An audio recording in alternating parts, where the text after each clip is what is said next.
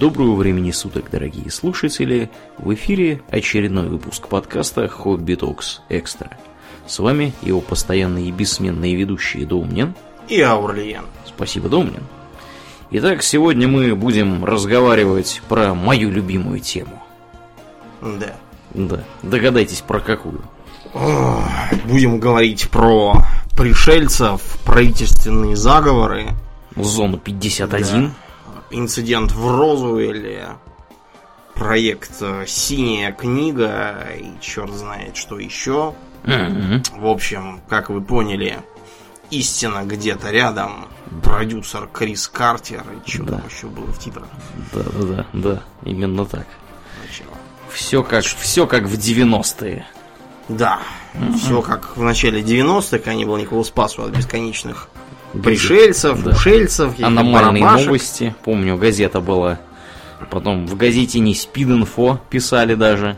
Да, ну там много о чем писали, в том числе и об этом, о пришельцах, там, о, всяких там кыштымских карликах, Да, о том, да. что какая-то там якобы тетка похищалась э, пришельцами, и, в общем, у нее, судя по газетине, у нее осталась подаренная пришельцами ночнушка какая-то и скатерть.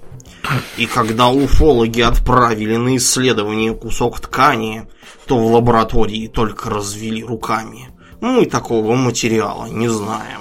И что это, интересно, была за лаборатория? Лаборатория тканологии или что это? Вероятно. Как, да. С каких пор ткани стали изучать в лабораториях? Тка- ткацкие, ткацкие Ткацкая эксперты. лаборатория какая-то, видимо, да. да.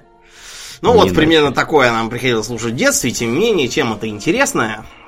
Тема, в общем, благодарная. Будоражит умы многих уже лет Да. 70, наверное, Да. как минимум. Причем, что интересно, вот как раз тогда, когда все это было, будоражение вышло такое очень сомнительное. И только спустя годы, когда, во-первых, сменились настроения публики, вот, сменились всевозможные подходы, ожидания у народа, а, появились всякие другие сопутствующие события, которые действовали как катализатор. Вот тогда это все пошло. Начнем, пожалуй, что с 47 года. Когда... То бишь сначала. Да, то есть сначала. В 47 году в штате Нью-Мексико было примерно то же самое, что и сейчас, то есть такой штат засушливый, э, малочисленные такие сонные городки всевозможные, вот, э, там и сейчас примерно все то же самое, и подобные условия, пустыня, там народу нет, все ровно, вот, никто не мешает, а это очень удобные условия для того, чтобы устраивать там всевозможные секретные э, объекты, базы, полигоны, проводить там всякие испытания и тому подобное. Вот, и буквально вот недалеко а, от городка Розуэлл, там одноименная авиабаза Розуэлл, и эта авиабаза, между прочим, она не абы какая. Именно с нее взлетели самолеты, которые бомбили атомным оружием Японию, к примеру. Мгм. Да, и неподалеку уже там находится соответствующий полигон, где производился, производилось первое ядерное испытание, так называемый проект Тринити. И вспышку даже видели в городе, после чего всем специально объяснили, что Люди на в черном. полигоне по неустановленным причинам взорвался склад боеприпасов. Бахнул. Что, видите, уже тогда было понятно, что власти скрывают. Да, да. мгм. Все. Значит, что было точно? Известно, что местный фермер об- обратил внимание на то, что после сильной грозы, которая его обеспокоила ночью, он 3 июля 47 года обнаружил, что его овцы куда-то убежали из загона опять. Вот он поехал искать овец, и вроде как в процессе поисков овец Нашел А. вовсе не овец, да, нашел. Ну, овец он тоже нашел, их не похитили пришельцы, к счастью. как можно было подумать, да. Он наткнулся на какой-то непонятный мусор. Вот. Э, Мусор он просто заметил, э, овец нашел, и потом решил поехать посмотреть, что за мусор. Увидел, что там лежит э, много какой-то странной фольги. При этом фольги не такой, в которую заворачивают для запекания всякие там куриные Мгм. ножки, курицу, чего там американцы жарят у себя. Да, да. Вот, а какой-то странной фольгой, которая, хотя и гнулась, но тут же возвращала прежнюю форму. То есть упругая такая фольга. А есть ли у нас, Домнин, понимание, насколько распространена была фольга в конце 40-х, начале 50-х годов в американских Соединенных Штатах? Вообще люди Вполне видели распространена уже, да, давно уже распространена, просто это была какая-то странная фольга, Мгм. вот, упругая, а не такая, как в которую заматывают окорочка.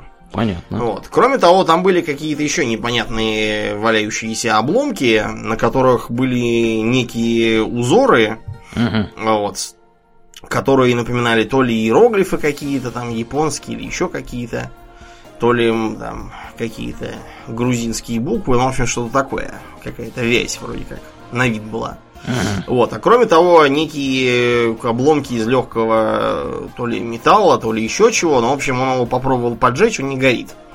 Попробовал порезать его перочинным ножиком, он не режется. В общем, непонятное что-то. Вообще Какой-то ученый прямо, фермер-то, смотри-ка. Фермер. Естествоиспытатель. Да, да. Поджигать. Я бы на его месте не стал бы, например, поджигать что-то. Ну да, я бы на самом деле тоже не стал поджигать, уже черт его знает. а ну как Подожжёшь, полыхнет.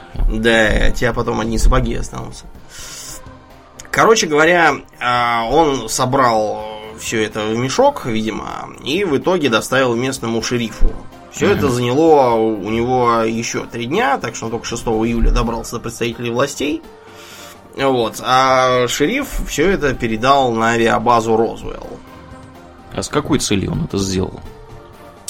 Ну, видимо, окрестных правоохранителей проинструктировали о том, что э, если вдруг что-то странное к вам прилетит, то немедленно это хватайте и тащите сюда. Мгм. Потому что, да, мало ли чего там. Мало может ли быть. что. А ну как оно радиоактивно. Да, ну как оно сверхсекретно, например. Мгм, мгм. А ну как оно из Советского Союза. Да, Там разные варианты могут быть. Не конечно. исключено. В общем, э, первым воззванием, которое поступило от официальных э, военных, было следующее заявление. А, Армейская воздушная база Розуэлл, Нью-Мексико, 8 июля 1947 года, первая половина дня. Многочисленные слухи относительно летающих дисков подтвердились вчера, когда разведотделу 509-го полка бомбардировщиков 8-й воздушной армии при содействии местного фермера и окружного шерифа удалось завладеть одним из таких дисков. Летающий диск якобы был обнаружен вблизи ранчо в окрестностях Розуэлла на прошлой неделе. Ввиду отсутствия телефона, лишь спустя несколько дней фермер смог известить шерифа, а тот, в свою очередь, уведомил начальника разведотдела 509-го полка майора Джесси А. Марсела. Слушай, Нез- Незамедлительно Мгм. были приняты меры, диск с ранчо доставлен на авиабазу Розуэлл, где подвергся предварительному осмотру, после чего майором Марселом был оставлен в штаб. как, как же, слушай, где здесь власти скрывают? Скажи мне. Я не знаю, какое-то странное, честно говоря, объявление о том, что... да. Что за пресс-релиз у них? Минобороны выпускает. Да, что-то про диски, про Да. какие-то. Мы И сбили неизвестный диск, его нашли на поле, мы его захавали. Да, ну, в общем, и, и пошла писать губернии. Вот, например, а, газетина Розуэлл Daily Record. Мгм. А, вторник, 8 июля, 47 год. А, первая полоса. А, значит, э, Розвольская авиабаза захватывает летающий диск на ранчо в Розвольском регионе. А, никаких подробностей о летающем диске не открывается. Э, Розвольский хоз, хозмагазин. Муж и жена докладывают, что видели диск, который летел. Некоторые советских э, спутников могут э, посетить парижское совещание какое-то. Розуэльцы разделились во мнениях по поводу летающих блица, блюдец. Э, Американская лига выигрывает All Star. э, Ну ладно, это уже не про пришельцев. Да, и, э, чувствуете, как Домнин читает? Я подозреваю, что он с английского переводит в уме. Да. Мгм. Ну, а ты знаешь, как бы Розуэльский Daily Record, Да, он, верный признак того, что не с- он не совсем гладко говорит. он, как, к сожалению, не издавался на русском языке, Да. поэтому мне приходится переводить с того, как- какой я уж нашел на английском. Какой язык нашел, с того и перевожу. Да, с Мгм. того и перевожу. Да, так что это, это просто один из примеров того, как а, отреагировали э, газетчики на это дело. Вот. а, Ну, в общем, вы чувствуете, да, что у газетчиков в розу или не очень много всего происходило, да, и как бы основной информационный повод у них вот об- образовался вот таким образом. были. Да, что интересно, информационный повод э, был э, обнародован по указаниям командира самой базы, полковника Бланшара. Вот. Чем думал полковник, неизвестно, поэтому тут варианты как бы уже начали расходиться. Одни говорят, что полковник по простодушию своему взял и ляпнул, что тут летающие диски да. нашлись. Мгм. А другие, наоборот, указывали на то, что полковник, наверное, не дурак. Вот, и он нарочно брякнул про диски, потому что как раз тогда, а, вот, в, в том же, по-моему, году, бизнесмен Кеннет Арнольд, который летел по своим бизнесменским делам на самолете, он доложил, что видел некие объекты, летевшие правильным строем, а, и это его сообщение было переврано газетами в том смысле, что он видел летающие блюдца. Но он потом 20 раз говорил, что никакие блюдца он не видел. Он просто сказал, что они а, летели как-то так странно, как будто пущенный плоский камешек э, блюдцем, то есть по воде. То есть так подпрыгивали. Были они похожи на блюдца или не были, это вопрос совершенно отдельный. И видел ли он их вообще? Да, да. Значит, э, якобы э, того же дня, 8 июля, э, агент ФБР, мы знаем, что это был агент ФБР, потому что был опубликован документ этот самый. Но там выморано, что за агент. Мгм. Значит, он рапортовал о следующем. О том, что в пустыне обнаружено две вещи. Во-первых, это некий воздушный шарик, э, вот, где-то 20 футов диаметром. И к нему прикрепленный э, такой плоский шестиугольник. Похожий на отражатель э, для того, чтобы нельзя было засечь радаром. Вот. И там он справа написал, что это похоже на метеозонд, но после того, как пообщался с военными, они ему сказали, что метеозонд выглядит не так. Вот. После этого объект отправили на базу Райтфилд, то есть на другую базу, как я понимаю. И там оттуда сообщили, что это радиолокационный аэростат. Мгм. Да, то есть уже как бы не блюдца там и ничего подобное. И примерно вот на этом тогда дело и завершилось. То есть поступали там самые разные эм, интересные э, сообщения типа того, что будто бы э, там приезжали какие-то военные, будто бы там были еще э, какие-то там загадочные эм, загадочные вмешательства властей, типа того, что местному радиоведущему, когда он про все это рассказывал, значит, сперва э, позвонил, э, позвонили из э, Федерального агентства по радиовещанию и пригрозили отозвать у него лицензию, он их послал, Ничего себе. вот, и тогда ему позвонили уже якобы из Капитолия, позвонил, видимо, сенатор штата, вот, э, с ним он уже, типа, То есть, а это мы на уровне слухов знаем. Значит, смотри, да, все это появилось а, уже сильно после этого случая. а, В годах к 60-х, э, к 70-м. Потому что в 40-е годы всех волновало там много чего, но только не НЛО и не пришельцы. Потому что в 47 году все в основном переживали на тему атомного оружия, начала Третьей мировой войны, э, не знаю, там шпионских всяких скандалов, э, маккартизма, короче, чего угодно, только не пришельцев. Пришельцы всех заинтересовали уже в 60-е, там, 70-е годы, когда все, кто хотел и имел такую возможность, полетели в космос. Мгм. И стали там всевозможные запускать зонды, луноходы к Венере, к Марсу, еще там куда-то. В общем, обще- общественный интерес сместился в космическое Да. пространство. Фактически. Да. А кроме того, типа прошла, прошла дальность, и поэтому многие из тех, кто был э, завязан на эту историю, по крайней мере, по их словам, Мгм. вот, э, начал рассказывать э, всякие прохладные истории. Например, вот этот самый крестьянин, который искал овец, а нашел разбившийся аппарат какой-то, Вот, он заявил, что его неделю мариновали на базе у военных. То есть, опять же, мы не знаем, правда это или нет. Это мы не знаем, слово. мариновали они его или нет. Может быть, его выпустили сразу, может быть. Ну, в общем, он заявил, что типа вот он его, э, его неделю держали. Вот, э, и что он видел метеозонды, которые несколько раз падали у его этого самого ранчо. Но Мгм. больше он сказать не может, типа, из опасений, что на этот раз его не на неделю посадят, А навсегда. лет на 50, да, куда-нибудь законопатят Да. подальше. Мгм. Чтоб не болтал. Да, уже упомянутый майор Марсел, про, да, про которого было в том самом коммюнике, а, внезапно в 70-м году разговорился, видимо, он уже к тому времени уволился. Не может же быть, что он до 70-го года все это время был в майорах, правильно? Мгм. Наверное, он уже был отставной майор. Значит, он говорит, что дело было другим образом. Значит, ему 7 июля 47 позвонил шериф, а, он приехал, увидел у шерифа обломки, вот, а, после чего появился какой-то местный чекист из Техаса по фамилии Кавит. Его он плохо знает, поэтому только может сказать фамилию и тому подобное. Значит, э, потом он утверждал, что э, заезжал домой, э, разбудил своего сына, который спал, вот, и показал ему вот эти вот странные узорчатые обломки. Собственно, сын и сказал, что это похоже на какие-то индийские или японские буквы. Мгм.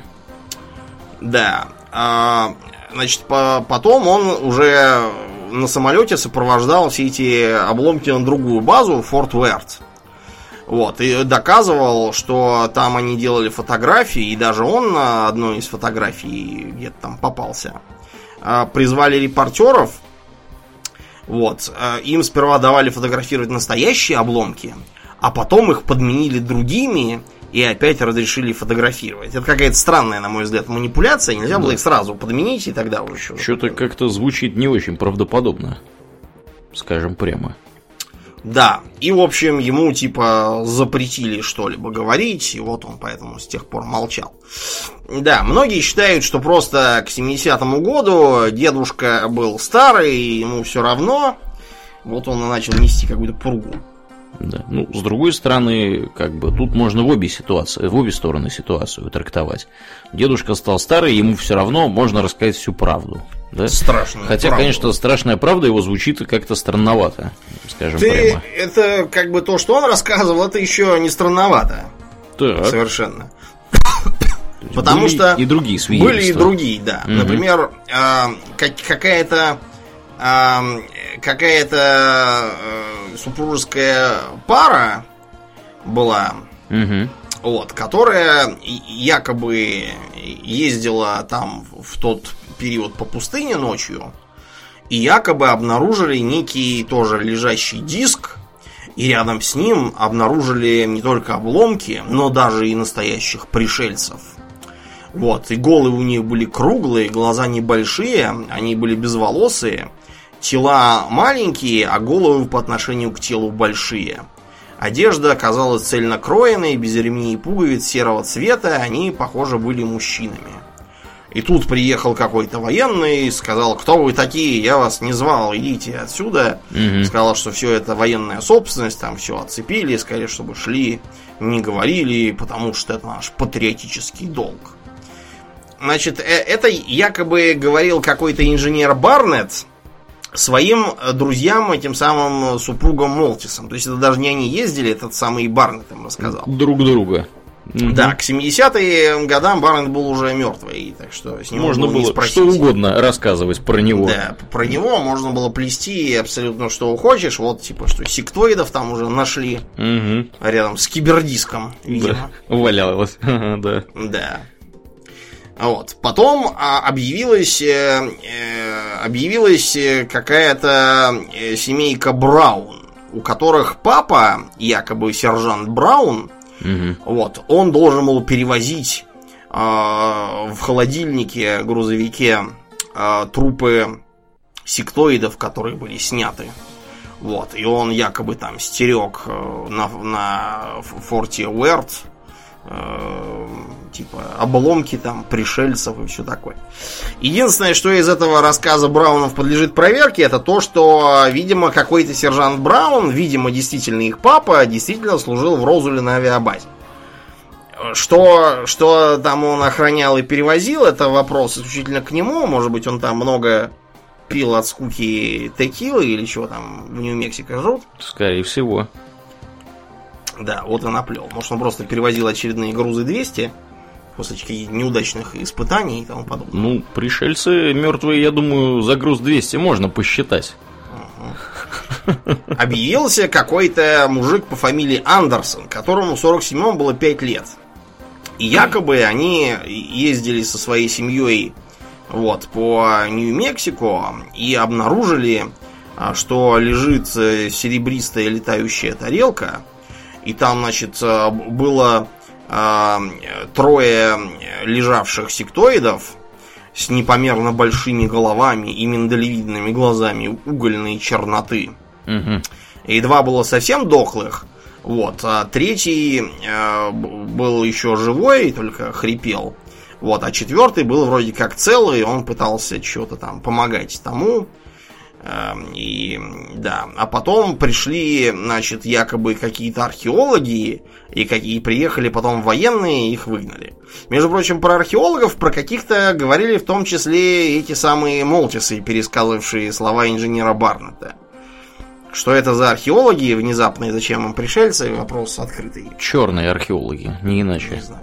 Мне кажется, это просто прикрытие такое, что они археологи. Угу. Вы кто такие? Мы археологи. А почему вы здесь ночью что-то роете? А чтобы никто не видел. Да, вот именно. Значит, э, потом объявился уже, уже сильно позже, как раз в год моего рождения, 87-й, объявился э, загадочный э, меморандум Министерства обороны за подписью самого Трумэна. Угу. Да, если кто не в курсе, Труман это президент США, который был э, после Франклина Рузвельта, но до Эйзенхауэра. Это про него, кстати, тот канонический анекдот про то, что типа в э, этой самой в Америке вот можно выйти к Белому дому и крикнуть э, Труман, сволочь. А в Советском Союзе можно выйти на Красную площадь и тоже смело крикнуть Труман, Труман сволочь. Типа, да, на самом деле эм, в времена Трумана подобные крики, они очень легко могли закончиться беседой с агентами ФБР, с вопросами о том, когда вы вступили в запрещенную компартию Угу. и какие еще подлые преступления вам поручены. И кто вам в этом помогает? Да, так что вообще анекдот не очень, не очень в тему. Но, в общем, на этой бумаге якобы действительно э, подпись Трумана. И это не просто какой-то там очередной документ за все хорошее и против всего плохого. Это был прямой приказ к министру обороны США. А, такой э, Форестол это вообще одиозная фигура, судя по, по крайней мере, по советской пропаганде того периода. Форестола постоянно полоскали. Как лицо американского милитаризма. Ястреб такой. Мгм. Да, ястреб. В общем, приказывалось ему, знаешь что? А, создать Majestic 12. И все такие, знаешь, вот все вот эти фанаты рептилоидов и такие сейчас вот начали Да. Те, потирать в лапы. Ex играл. Да, да, да, да, такие, ух, ух, сейчас узнаем про них побольше. Мгм. Да, в общем, это должна быть совершенно секретная операция экспериментально-исследовательского комитета и разведки, подотчетная исключительно и непосредственно президенту США. Вот, и что они... Что там писалось там? мемор- А вот. И там как раз э, шла речь э, значит, о том, что в в Маджестик ходят э, помимо Форестола вот, еще мужик по фамилии Буш. Что-то вижу там Буши. Как-то Давно. да, распространенная фамилия, однофамильцы. Да, Не сплошные. иначе. Два президента Буша, сплошные сенаторы Буши. Да, Удивительно, сколько да. Бушей Мгм. во власти. Да, и э, заодно почему-то знаменитый астроном Мензел. Не знаю уж почему он. Почему-то. И там рассуждалось о том, что вот тогда в Розуэле как раз э, выяснить удалось мало что. В общем, э, якобы воздушная разведка обнаружила четырех низкорослых человекоподобных существ, выброшенных из НЛО незадолго до взрыва. Все четверо были метры, мертвы и были в плохом состоянии из-за того, что неделю лежали на солнце, их поели местные мыши. Или койоты. Вот. Угу. Да, или кто там их поел, да. Э, вот. И для того, чтобы с очевидцами что-то сделать, не расстреливая их на месте, им рассказали про высотный зонд. В общем, и, и открылось, что этот самый диск, из которого они вывалились, это разведывательный аппарат ближнего радиуса действия. Ну, в общем, мал- маленький разведчик, да, в котором три сектоида сидело. Да, да, да, да. да. В угу. Ну, все вот. логично пока, да, все логично. Согласно предварительному заключению группы, существа, хотя и человекоподобные, но биологические и эволюционные процессы, лежащие в основе их развития, очевидно, были совершенно иными, нежели те, что отмечены у Homo sapiens. И называть их мы должны э, Extraterrestrial Biological Entities, или просто IBI, то есть внеземные биологические объекты.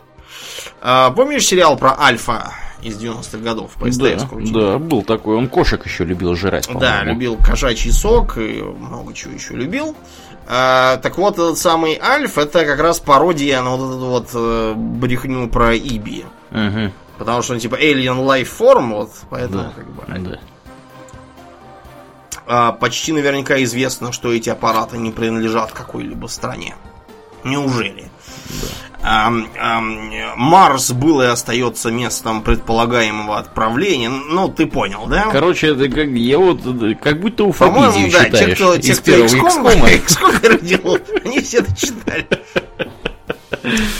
Что-то да. подозрительно много похожего там, да. Да, удивительно удивительно похоже. Предполагаю, что силовая установка была полностью уничтожена взрывом, явившимся причиной катастрофы. Ну, его понятно, ну, на Иллериуме она работает, да, конечно, там бахнула. Да, бомбанула. У нас тоже такая была проблема, между прочим. Да, да.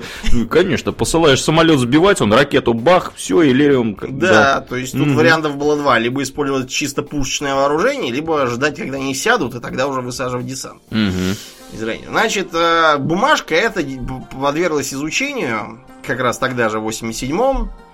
И э, было доказано, что это является грубой и нелепой подделкой. То есть она не то чтобы совсем совсем какая-то просто бумажка, на которой там что-то написано угу. в расчете на простофиль. Там какие-то минимальные попытки придать правдоподобности были. То есть подпись Трумана была, да, вполне аутентичная. Но она на самом деле была взята из другого документа. А мы знаем из какого? Нет? А, тому мужику по фамилии Буш чего-то писалось совершенно по другому поводу. Угу. Это вообще был айтишник такой, если, если так можно назвать людей, занимавшихся вычислительными машинами в ту эпоху. Угу. Да. А, кроме того, а, напечатано было шрифтом, которого тогда еще не было в природе. Это, то есть, э, это шрифт для машинки, то есть это шрифт, который можно потрогать. Угу. Такие металлические угу. буковки. Курьер Нью. Да, видимо, какой-то. Вот. Ну и кроме того, э, это типа послание ЦРУшное, но на нем нет вот этого вот характерного э, водяного знака CIA. А кроме того, там был гриф э, совершенно секретно. Э, информация э, ограниченной безопасности. Короче, Top Secret Restricted Security Information. На самом деле, в 47 году такого грифа просто не было еще. И даже до середины 50-х он точно не использовался. В общем, перестарались те, кто подделывал. Да, так что что-то они перемудрили немножечко. Но это еще такие, знаете, э, сравнительно вменяемые еще попытки что-то изображать, потому что есть, например, такая книжка «Зона 51». Ух ты! Да, про эту зону мы сегодня еще поговорим. Книжку написала тетя по имени Энн Якобсон. Какая-то, или, или Джейкобсон. Или Якобсон. Как Какая-то, э, видимо, Энн Джейкобсон. Анна Якобсон, будем называть ее. Да. Короче, Якобсон утверждала, что э, Розвольский инцидент организовал кто? Кто? Кровавый тиран Сталин. Да ладно. Да, значит, Доти- смотрите, дотянулась его рука до Да, розового. дотянулся проклятый Сталин до розового. Значит, еще дело было как. Во-первых, э, Йозеф Менгеле сбежал в Советский Союз, потому что, э, не знаю почему, видимо, Йозеф хотел, чтобы его повесили по- побыстрее, поэтому бежал туда, где его вздернут сразу. Наверняка, да. Да, без долгих рассуждений, видимо. Но э, т- тиран Сталин его вместо этого не повесил, а вместо этого предоставил ему для опытов детей врагов народа. Ну, действительно, почему бы и нет? Да, Йозеф Менгеле детей врагов народа превратил в таких вот мутантов, похожих на сектоидов. Вот. И их э, посадили в э, самолет, который имел какую-то тоже основанную, видимо, на немецких дисколетах форму секретной. Мгм. И они должны были типа высадиться в каком-нибудь крупном американском городе и начать там вещать что-нибудь типа э, сопротивление бесполезно, ваша планета захвачена, немедленно доставьте нас к вашему вождю.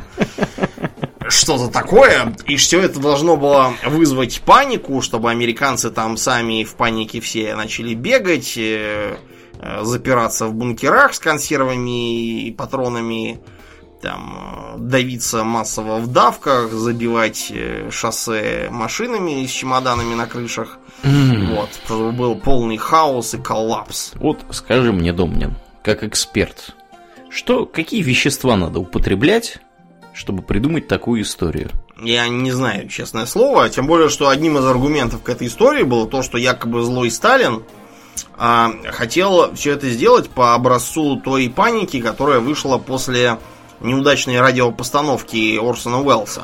Война миров, Да. где боевые треножники вторглись. Да, на самом деле даже, э, даже этот довод тоже является чушью, потому что на самом деле никакой особой паники после радиоспектакля не было. Это уже потом начали что-то все присочинять. А вот, Присовокуплять. а, да, тогда в 38-м у людей никакой паники особой не возникло. В общем, да, получилось, э, получилось, что тиран Сталин тут совершенно не виноват.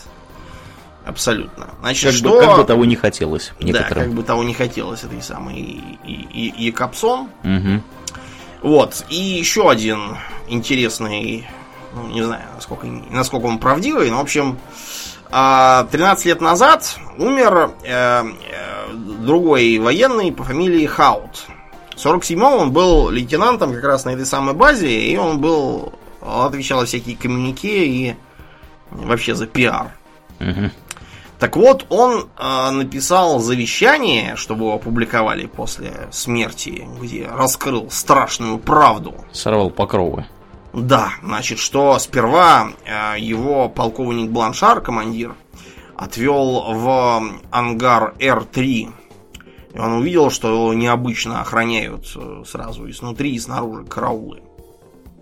И оказалось, что там такой вот э, яйцевидный объект высотой примерно под 2 метра и длиной в 4 метра. Мгм. Ну, ты чувствуешь, маленький разведчик. Да.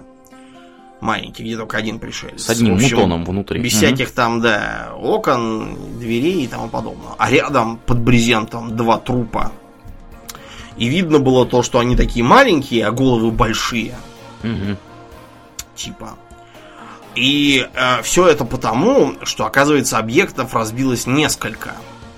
Вот. И, э, ну, то есть объект разбился один, просто несколько получилось мест э, крушения. Потому что одни обломки туда упали, другие сюда. Вот, и поэтому, значит, то, что нашел этот самый фермер, это была ерунда, а вот э, самое важное нашли с трупами, нашли как раз э, военные. И поэтому все, что я знаю об этом, можно свести к одному слову. Ничего. А, тут, опять же, знаете, эм, то, что дедушка старый, ему все равно, опять же, даже не самый важный довод. Дело просто в том, что в Розвелле э, есть Розвельский же музей НЛО. И надо вам сказать, что нынче дела в Розвелле идут значительно лучше, чем было до 47 года. Потому что туда ездят туристы, вот, музей живет и здравствует, там всякие инсталляции, То есть изображающие- градообразующее предприятие. городообразующее предприятие. да. Мгм. И так получилось, что э, вот как раз, когда дедушка помре, в 2005 году это было, э, директором э, музея НЛО была э, Джулия Шустер, по совершенно случайному совпадению, приходящаяся дочерью. Вот так, Дедушке. Вот так сюрприз. Да, ну вы Мгм. поняли, да. То есть, скорее всего, дедушка все это написал просто, чтобы слегка гешефт сделать своей дочке. А еще более вероятно, что он вообще ничего не писал. А это Или- она написала, Да. ему Мгм. подсунула, и все. Да. Дедушка старый, ему все равно, что подписывать. В здравом уме. Подмахнул, не глядя. Да, так можно и квартиру, знаете, отписать. Мгм. Не то, что пришельцев всяких найти. Так вот, э, что, так сказать, нас интересует э, в смысле э, реальных объяснений. А, Не так давно был снят гриф секретности со всех этих событий. Не так давно, это в 94 году. То есть уже довольно давно, но учитывая, что дело было в 47-м, не так уж. Значит, э, объясняется это все в бумагах следующим образом. Что э, для наблюдения за советскими военными объектами тогда еще не существовало ни всяких там спутников, а вот для съемки не было еще высотных разведчиков, вот как, как мы избили один. Мгм. А Вот, с Пауэрсом этим или как его там звали. Да. Вот, и поэтому наблюдать надо было какими-то другими способами. Поэтому был создан так называемый проект Могол. В общем, Могол э, представлял собой нечто типа прообраза орбитальной группировки и спутников-шпионов. То есть, реально это был такой э, комплекс из э, отдельных метеозондов, вот, которые должны были э, отмечать э, звуковые волны за счет вот этих вот нижних дисков таких Мгм. улавливать. А, то есть это должно было что показывать? Что там взрывается, бабахает и запускается в Советском Союзе, чтобы на этом основании делать выводы о ядерном арсенале, там, о развитии ракетной техники вот, и тому подобного. А знать это, А. ой, как хотелось им. Да, знаете, конечно, очень хотелось, потому что внезапно обнаружить, что Советы уже прилетели и все разбомбили, а мы даже не знали, что это. Мгм. Да, было бы неприятно. По этой причине проект был сверхсекретный. То есть, э, вот именно такой вот, совершенно секретный. Тогда это был гриф А3. То есть, выше просто нету. По этой причине, действительно, э, командир э, авиабазы, перепугавшись, не придумал ничего умнее, чем брякнуть какую-то ахинею про летающие блюдца. Потом, когда он уже слегка пришел в себя и приобрел, э, так сказать, инструкции от руководства и вообще трезво обдумал происходящее, они стали менять показания.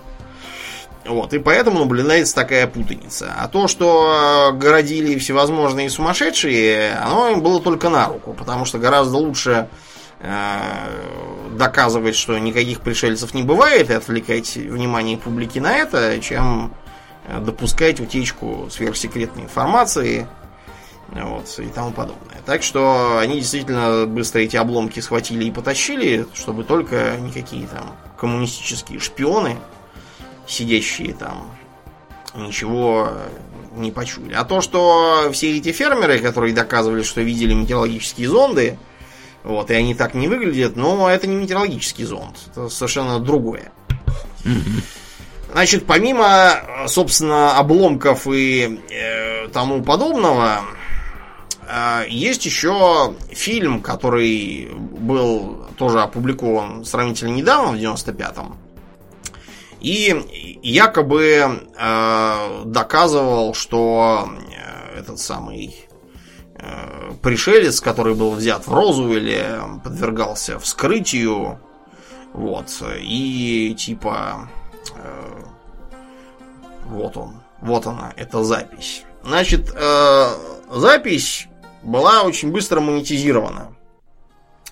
Ее владелец Рэй Сантилли, объявивший, что это как раз вот 47 год, вскрытие пришельца из Розуэлла, и он э, в итоге нажил несколько миллионов долларов на этом.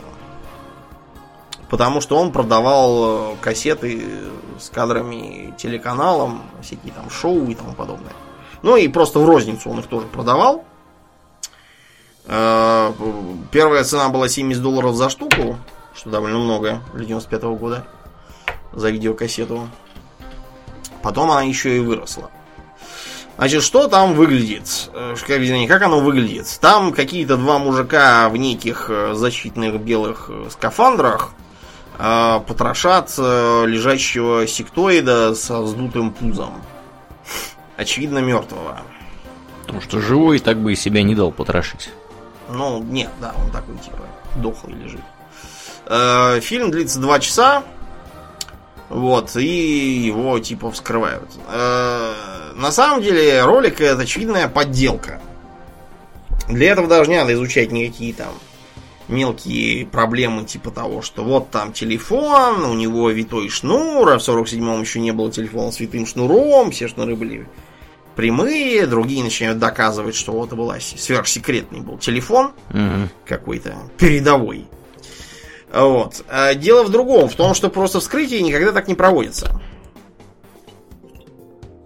Вскрытие даже совершенно обычного заурядного бомжа, замерзшего по пьяни, проводится совершенно по-другому. А тут, вон, уникальный биологический материал. Да там должна была быть куча народу, э, причем все должны были бы его вскрывать, э, так сказать, по частям, по своей специальности. То есть, например, а, какой-нибудь там э, нейрохирург, он бы заинтересовался его головным и спинным мозгом. Или что там у него вместо спинного мозга, кто их знает, этих сектоидов.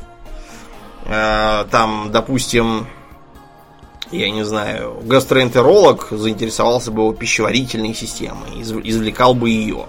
А тут какие-то два универсальных солдата, знаю, его потрошат. Причем э, реально это скрытие бы, наверное, занимало недели две, не меньше. Потому что все бы делалось очень аккуратно, чуть ли там не по миллиметру, чтобы случайно размахивая там секционным ножом не порубить его в мясо угу. на шашлыки, да, не повредить там ничего, а потом гадать, вот это вот, вот это вот два органа или это один орган, просто его распилили в ППХ.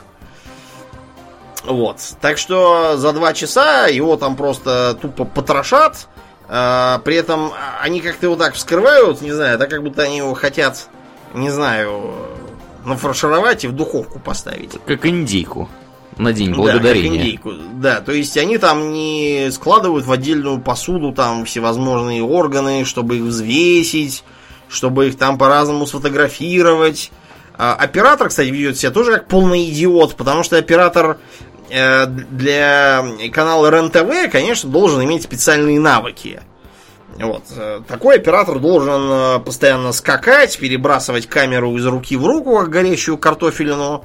Вот, э, и все время снимать всякие углы, небо, землю, заборы и что угодно, только не, не якобы сверхсекретные происходящие события. Но это просто потому, что никаких событий нет. Вот то же самое на самом деле на этом фильме. Ну и вообще, а, вот эти вот скафандры, которые на них, почему а, у них такие как бы шлемы, которые подразумевают а, дыхательную маску. А дыхательных аппаратов у них нет, никаких там шлангов, баллонов, ничего нету. То есть, по сути, этот шлем нужен не для того, чтобы от чего-то там изолироваться, а для того, чтобы просто никто не мог опознать этих самых двух мужиков. Да кто эти типы? Откуда они? Короче говоря, все это совершенно явная туфта. Э, много лет спустя Сантили признался, что... То есть он справа говорил, ну, понимаете, вот, это, конечно, да, это не совсем вот из 47 -го года, это просто мы типа произвели реконструкцию событий, потому что вот у нас была настоящая пленка, но ее съела собака или что-то там еще такое с ней случилось, непредвиденные какие-то обстоятельства, а потом, наконец, на него совсем нажали и в общем, он сказал, что действительно это все мистификация. Вот, один его товарищ э, слепил как раз куклу пришельцев. Вот, э, из дерьма напихали... и палок, фактически. Да, ну не из дерьма и палок, они напихали туда всяких там потрохов, добытых местной мясницкой. Угу. Вот, а потом сами переоделись в эти самые белые халаты, наняли какого-то бомжа, чтобы он их снимал. Вот, э, после чего э, инопланетянина, чтобы их нельзя было спалить, быстро измельчили и распихали по разным там мусорным контейнерам. Хорошо, что их не спалили, а то они потом доказывали в Скотленд-Ярде, что вовсе не являются маньяками-убийцами, убившими какого-то ребенка, судя по всему. Звери. Да, от него мало что осталось, но похоже, это был ребенок. Да, потом бы насиделись там в СИЗО, доказывали бы, что Да. Они еще ни в чем не виноваты. В общем, да, это опять же брехня совершеннейшая. А, Зона 51, про которую писала эта самая сумасшедшая Якобсон с тираном Сталиным, а, действительно существует. А, на самом деле, конечно, развивается не совсем так.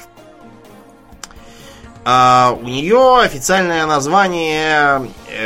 сейчас, где-то я, я- его даже нашел специально. Мгм. Да, изначально она, кстати, называлась э, как- какой-то какой-то а, а, Paradise Farm, по-моему, называлась, но это такое было не очень э, не очень официальное название. Э, Расположена она к северо-западу от Лас-Вегаса, в пустыне Мохаве, м, дорогой сердцу каждого фоллоутомана. Мгм. Это фактически такой кусок от большего комплекса полигонов э, ВВС США, а также местных ядерных э, испытателей. Там просто рядом авиабаза Неллис, опять же, те, кто играл в Нью-Вегас, должны ее помнить. Как сейчас Вот. помню. Да. Да, почему она называется 51? Потому что э, там просто такой, э, как бы, был э, рядом полигон, который расчерчен на квадраты. И так просто вышло, что зона 51 примыкает к квадрату 15. Как бы было решено, что это выглядит смешно, потому что как бы она в зеркале его отражает, и поэтому 15 превращается в 51. Шутники какие. Ну да, да. сейчас ее называют в основном Homey Airport. Хотя изначально был как раз Paradise Ranch, потом ее в честь местной горы Dreamland называли Dreamland. Ты будешь смеяться, но э, братцы Голопы Мгм. э, лет, опять же, тоже 15 назад пытались сделать игру, которая называлась как раз Freedom Ridge. Ух ты.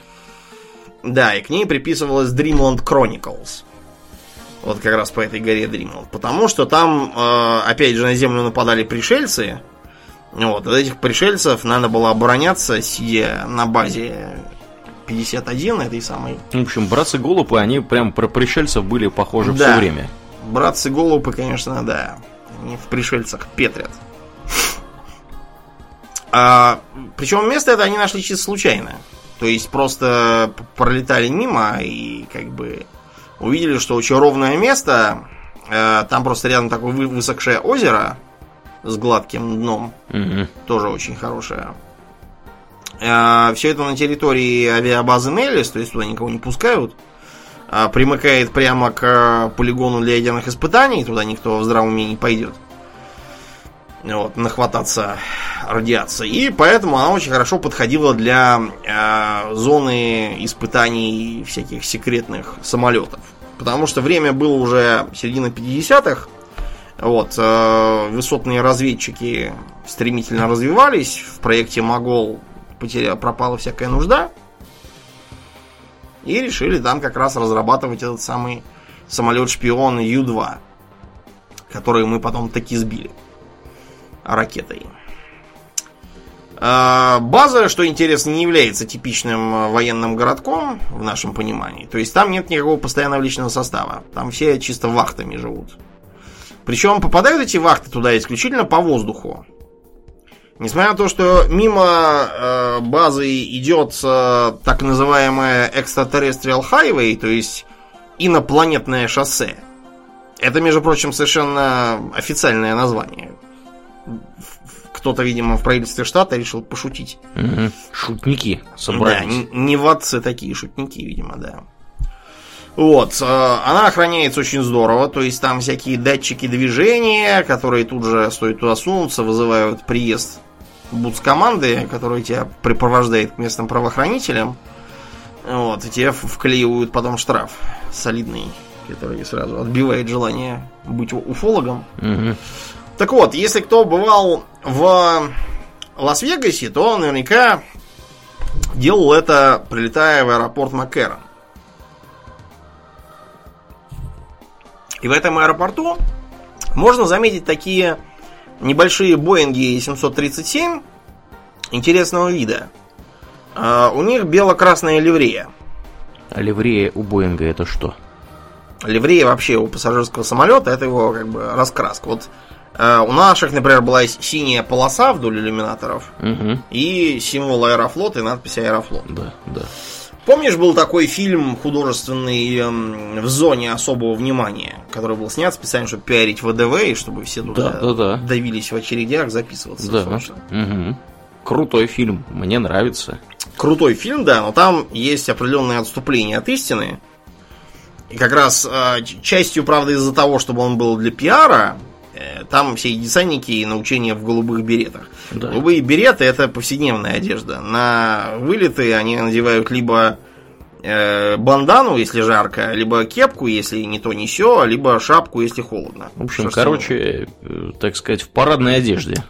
Да, а вот э, самолеты, с которых они прыгают, они э, не имеют вообще там никаких знаков различия, какие-то голые самолеты, с которых они сбрасываются. На самом деле, по крайней мере, советские ВДВ, я не знаю, как сейчас, они спрыгивали с самолетов в ливрее аэрофлота. Мгм. Просто показывать в фильме, что мы тут такой подлый прием применяем, как-то было сочтено не очень умным.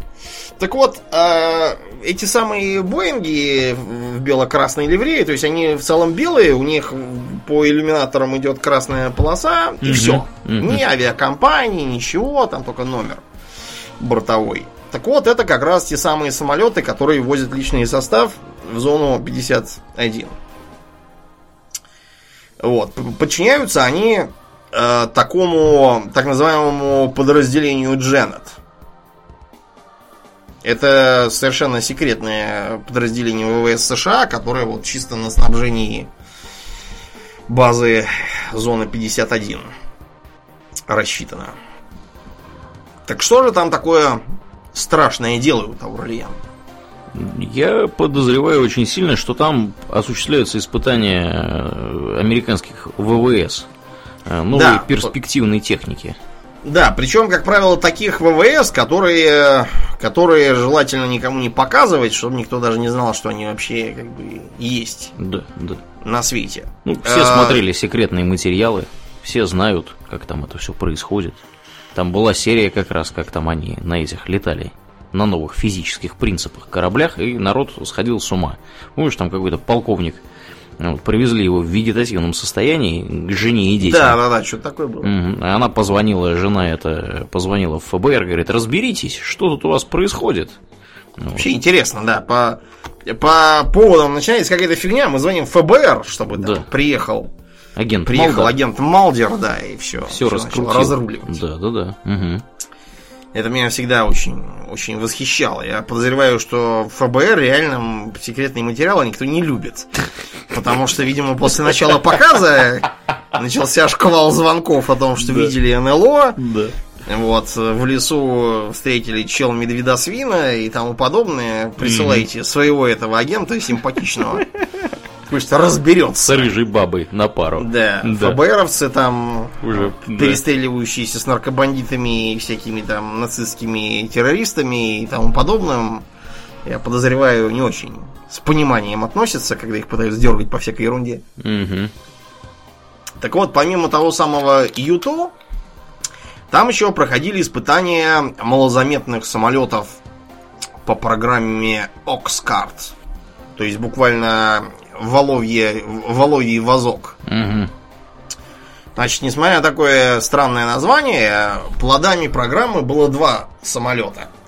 Оба э, предназначались для разведки, и выглядят они так, знаешь, что на них... сейчас я тебе скину, скину картинку, что на них э, летать, я не знаю, вот, братству нод какому-нибудь самый раз. Э, черные такие, типа, чтобы отражающее покрытие с очень специфической аэродинамической схемой. Вот, дельтовидные крылья, такие выраженные двигатели, тоже ультра э, обтекаемые такие, а- аэродинамические, в общем. Причем, что забавно, сделан по большей части, по крайней мере, сам, сам планер самолета, там, не двигатели, а вот именно основная конструкция, из э, титанового сплава. А кто у нас главный на планете экспортер титана, А, особенно в ту пору? а- а кто, кстати?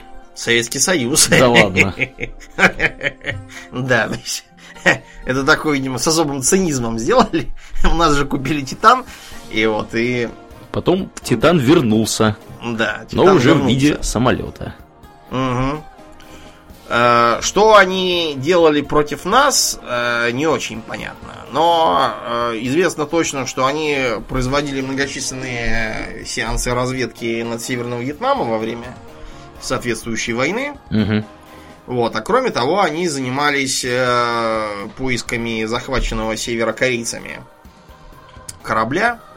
Я уж не помню, что там было, но, в общем, искали. Я так понял, что ничего не нашли. В итоге, в 68 году, буквально через год после их подвигов в Вьетнаме, было сказано, что этот самолет, конечно, прекрасен, но давайте нам какой-нибудь новый, более эконом- экономичный. Да. Так появился Blackbird. Blackbird выглядит как такой летающий кинжал прямо на вид. Значит, э, чтобы его нельзя было сбить, его снабдили там всякими хитрыми устройствами для противозенитных маневров. Типа тепловых очень- ловушек каких-нибудь. Да, и тому подобное. У него такая специфическая кабина. Он такой очень плоский и обтекаемый. Вот, э, выглядит очень, очень современно и прямо так модерново даже сейчас, не говоря уже там о 70-х годах, когда его использовали. Вот, э, тоже сделан из титана, но э, в итоге полетал он полетал, тоже использовался с японских баз против вьетнамцев. Вот, э, вьетнамцы про него знали, пытались его сбить, к сожалению, ничего не вышло. Э, Считается, что этот самый Blackbird единственный самолет, который так и не сбили. Вот его предшественника вьетнамцы сумели сшибить. А чем они интересны? Если в 75-м Ракетой. каким-нибудь стреляли трофейным. Ну, почему трофейным? Мы им поставили всякого Да. зенитные управляемые ракеты. э, Противотанковые управляемые ракеты, кстати, первые мы, так сказать, испытывали их руками. Мгм. В общем, Да, так что вьетнамцы там поднаторели. кузница научно-технического прогресса. Вьетнам. Да, из более современного 80-е годы, который работал, э, это Nighthawk. Э, В Generals, помнишь? Command and Conquer, там Мгм. был такой черный малозаметный штурмовик у них. Вот э, такой, да, действительно применялся. Применялся и в войне в заливе. Вот, применялся потом а, против Югославии. Применялся во втором вторжении в Ирак. Вот, э, один раз был сбит э, во время войны в Югославии как раз. Сшибли его ракетой.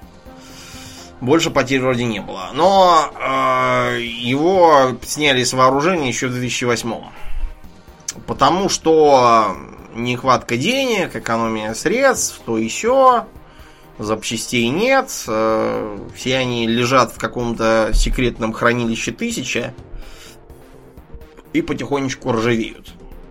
Прекрасная история. Ну, история, к сожалению, типичная. Собственно, Можно вспомнить ни- хотя бы. Ни про кого, ни против кого применять, Ну Видимо, да, то теперь. есть получилось, конечно, круто, но совершенно непонятно зачем. когда есть спутники. Да, есть спутники, эта фигня какая-то получилась. Непонятно зачем нужная. Ее незаметность, понимаешь, она незаметна по масштабам, по меркам, вернее, 60-х годов. И тогдашних РЛС. Сейчас уже все не то. Даже их э, сверхсовременный невидимый эсминец Замволт, Мгм. который вот тут огромные деньги вбухали, который то переворачивался, то еще чего-то с ним было не то. А теперь эпопея вообще приобрела комический оттенок, потому что ту самую загадочную пушку, которая выходила дороже, чем ракеты, каким-то необъяснимым для ствольной артиллерии способом. Чем же она должна стрелять была? Не знаю. Кровью единорога. Вероятно. Видимо, да. Теперь эту пушку вообще отказались производить, и чем вооружен эсминец Замволд, вряд ли знает даже его команда. Да я тебе скажу, чем там все закончится. Они ракеты туда поставят назад. Наверняка. А, пока, э, понимаешь, чтобы поставить назад, надо их сперва поставить было тогда. А тогда это сделать не удалось, потому что не сумели разработать подходящую модификацию, чтобы угу. Она вписывалась в конструкцию. Угу. Удастся ли дальше, это вопрос тоже. Я думаю, допилят. Ну, может быть, допилят. Столько денег уже вбухано. Не могут не допилить. Ты понимаешь, в чем дело? Вбухано-то вбухано, но... Эм со вбухиванием денег э, в американском ВПК там все еще веселее, чем у нас. А, с чем сейчас занимается Зона 51, просто чтобы закрыть эту тему, разумеется, никому не сообщают, но э, ходят упорные слухи, что там э, ведется работа над загадочным невидимым разведчиком какого-то там уже шестого поколения, я уж не знаю даже какого, которая называется будто бы Аврора. Mm-hmm. И выглядит э, якобы оно как такой вот практически равносторонний черный треугольник, который вот э, похож на какие-то, знаешь, эти на нодовские банши из Тайбериан Сан, что-то такое должно быть. Да, там что-то такое изображается. Э, Иран, кстати, тоже завел у себя в последнее время зону 51 свою собственную и периодически постит какие-то картинки с якобы мощными какими-то футуристическими самолетами там. Mm-hmm. К сожалению, все они оказываются либо моделями, либо фотошопом. Банальным. Не могут пока добиться таких пока, же да, результатов. Пока иранцы, иранцы не могут в зону 51. Так вот, э, к пилению средств. Дело просто в том, что в США тут как раз недавно рассекретили очередную порцию документов о том, какие ведутся работы. И оказалось, что в США а, есть такая а, программа Advanced Aerospace Threat Identification Program. То есть а, продвинутая программа идентификации аэрокосмических угроз. И, как сообщает нам Fox News, с 2007 года Минобороны США в рамках этой программы, кстати, которую она яростно отрицала до сегодня, а, финансировала самые разные прожекты. Например, червоточины в космосе. Mm-hmm. Так сказать, wormhole, чтобы Неплохо. полететь в другую галактику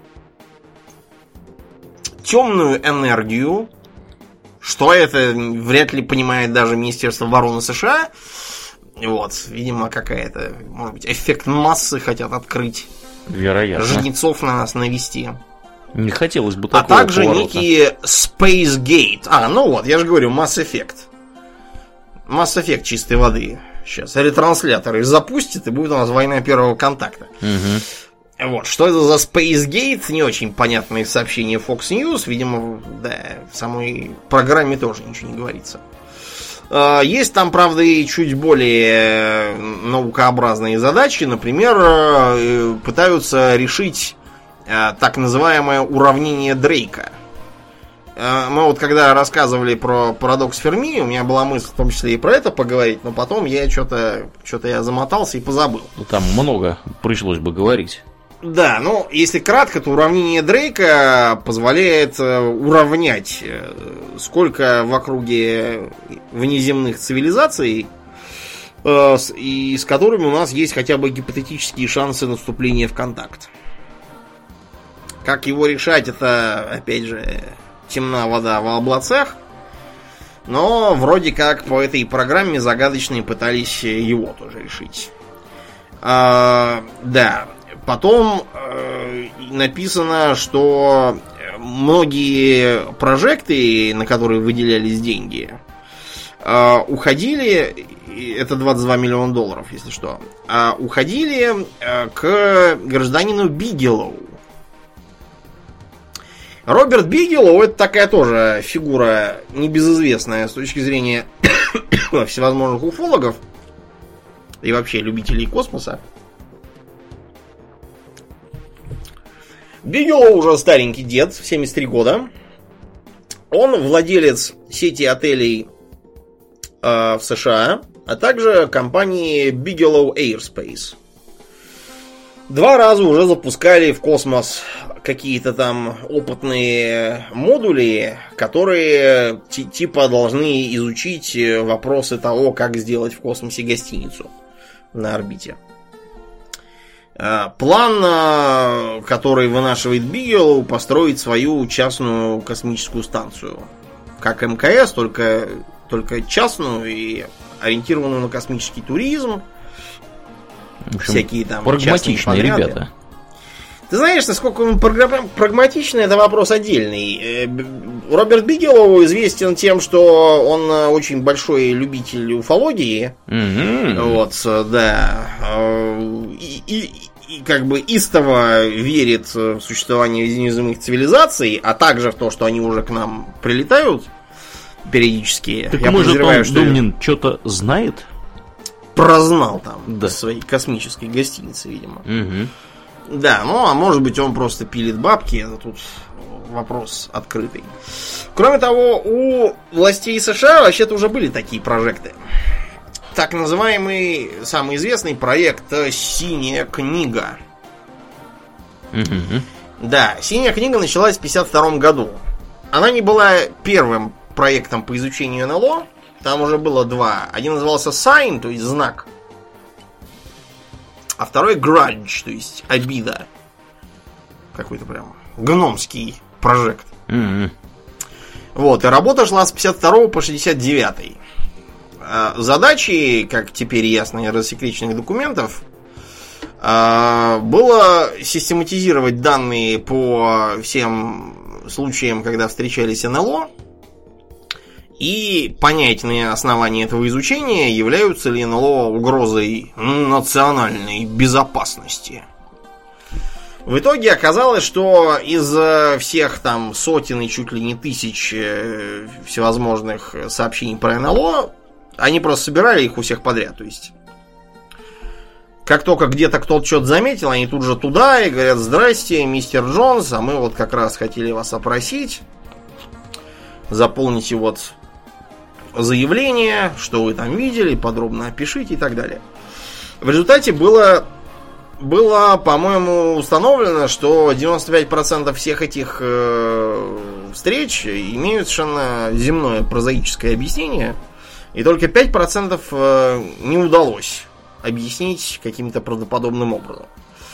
Тем не менее, в 69 году все это было закрыто, потому что, во-первых, 5% это в районе стратегической погрешности, получается, статистической Статистической, да. Нет, не очень много, скажем прямо. Да. Во-вторых, э, никто из этих НЛО никаких попыток э, чем-то там угрожать и так далее не проявлял. А все сообщения якобы похищениях э, исходит от граждан, типа, совсем больных на башку, э, типа этой, как ее там, феминистки, помнишь, мы уже не раз вспоминали, что какая-то там госпожа Мэй, я забыл, как звать по первому имени, но, в общем, ее якобы похитили гуманоиды, mm-hmm.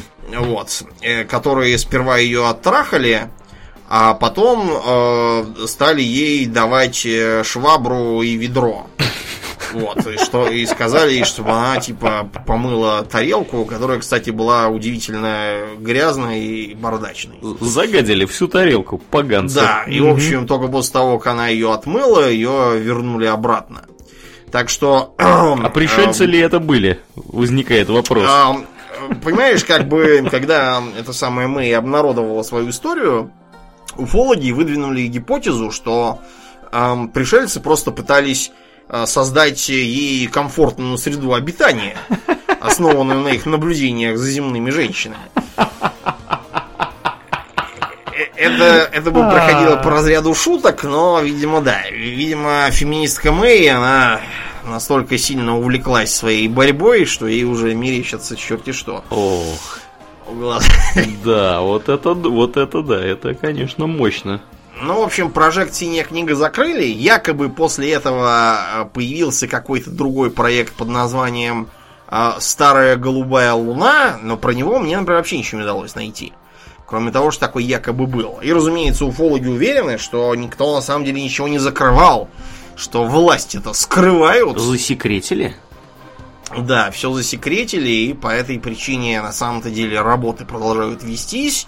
А особо больные даже пишут, что якобы а, во времена президентства Эйзенхауэра в Америке высадились все-таки пришельцы, вот эти вот самые серые сектоиды, и заключили договор, что э, американцы не будут обнародовать э, сведения о пришельцах, а в обмен э, пришельцы предоставят какую-то там мега-технологию волшебную, которая далеко продвинет США в технологической гонке.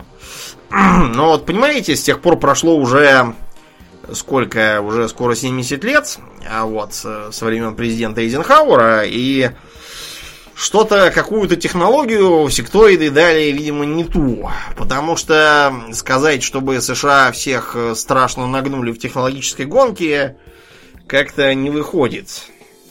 Ну да, нет, вот. ну они, конечно, как бы молодцы, нет, но они, не конечно, настолько. мощная технологическая держава, да, и все такое, но сказать, чтобы она чем-то принципиально таким отличалась от э, других, э, нельзя сказать. То есть, что они там ловят директоров Huawei, Угу. вот, это, по-моему, не очень высокотехнологично выглядит, и покупают у нас ракетные двигатели. Так что тут вариантов два. То ли пришельцы им подсунули какую-то фигню, вот, не знаю, там, может, гендерную теорию им предложили развивать. Не знаю, как, Еще что-нибудь такое же. какая-то контрафактная у них была технология, походу. То ли, может быть, одновременно они еще и в СССР высадились, и в Китае высадились, и вообще много где высадились, и всем то же самое пообещали и раздали. Может быть, может быть и так. К слову, кроме шуток, у нас же есть своя зона 51. Да? А где? Да. Полигон Капустин Яр, это Ага. Астраханская область. Недалеко от границы Казахстана. Есть как такое, да, да. Да, якобы, в общем, Капустин Яр там какие-то страшные тайны тоже содержит, что там якобы исследовали разбитые космические корабли и чуть ли там не держали пришельцев. Вот. Э, Помнишь, мы играли с тобой в серию After, вот эту вот. А- Aftershock, Afterlight. Да, Aftershock. Afterlight, а вот. Первая была Aftermath, и там как раз Капустин Яр фигурировал. В сюжете там надо было что-то такое там найти. Страшную какую-то. А, кстати, да. Что-то там такое было. Да, так что видите, как полезно играть в игры серии UFO. Мгм. Даже и такие фанфиковые.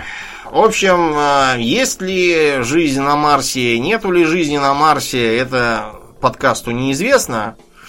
Поэтому я предлагаю завершать на этом выпуск, Да. пока за нами не прилетели на черных вертолетах. Да, люди, люди в черных Люди в одеждах и не начали Вот тут блестеть своими Как, как вот какими-нибудь. вышло с э, этим самым, с э, мобильниками, с фотоаппаратами. Как только они распространились, сразу НЛО перестали летать, и, и люди в черном перестали ездить, и вообще на Земле стало жить очень скучно. Мне кажется, тяжело им приходится, тяжеловато людям в черном, когда у каждого есть по мобильнику, а у некоторых Да уж. не по одному. Да, как, как теперь все это скрывать? Непонятно. Да, совершенно. властям скрывать непросто. стало. Не просто стало. А э, если бы в 47-м году, или в каком там, в 49-м, э, у всех было по мобильнику, все могло бы сложиться иначе. Да, уж у нас бы совершенно другая была массовая культура, вот если подумать, да, да? Мгм. Никаких тебе икскомов не было бы, Да. как минимум. Да, в общем, конечно, интересная тема, глубокая. И, э, в общем-то, действительно, у публики э, в массовом сознании крепко засела э, идея о том, что... Ты знаешь, Мгм. оно настолько засело, что я, например, читал сообщение от одной типа очевидицы, что она видела летающую тарелку, а, у которой на борту было написано НЛО. Ну, действительно, почему бы и нет? Да, То есть, как бы... я так понял это сообщение, она просто не понимает, что такое UFO, Я думаю, что UFO это какое-то страшное инопланетное слово. Да, ну или авиакомпания какая-то. Да, ну, в общем, да, пришельская авиакомпания. Ну, в общем, вы поняли, да, какой контингент она попадается из контактеров? Да, прекрасные люди, что сказать. Ну что, и на этой оптимистической ноте, Домнин, будем Да. мы, наверное, бабки подбивать на сегодня. И так уже наговорили достаточно. Э, Про Розуэлл, считаю, покрыли целиком и полностью. Никаких вопросов, вероятно, уже не осталось. Все рассказали. Да. Вот. Ну, если остались какие-то вопросы, приходите в Дискорд, спрашивайте, и мы все это с удовольствием к обсудим. Министерству обороны США. Да, да, да. Посылайте запрос вашему э, сенатору, и, возможно, вам что-то ответят. Да, ну, а на Возможно, сегодня... вас больше никто не увидит. Да, воз- действительно. А на сегодня у нас действительно все. Мы напоминаем, что это был очередной выпуск подкаста Hobby Dogs Extra, и с вами были его постоянные бессменные ведущие Домнин. И Аурали. Спасибо, Домнин. Всего хорошего, друзья. Пока.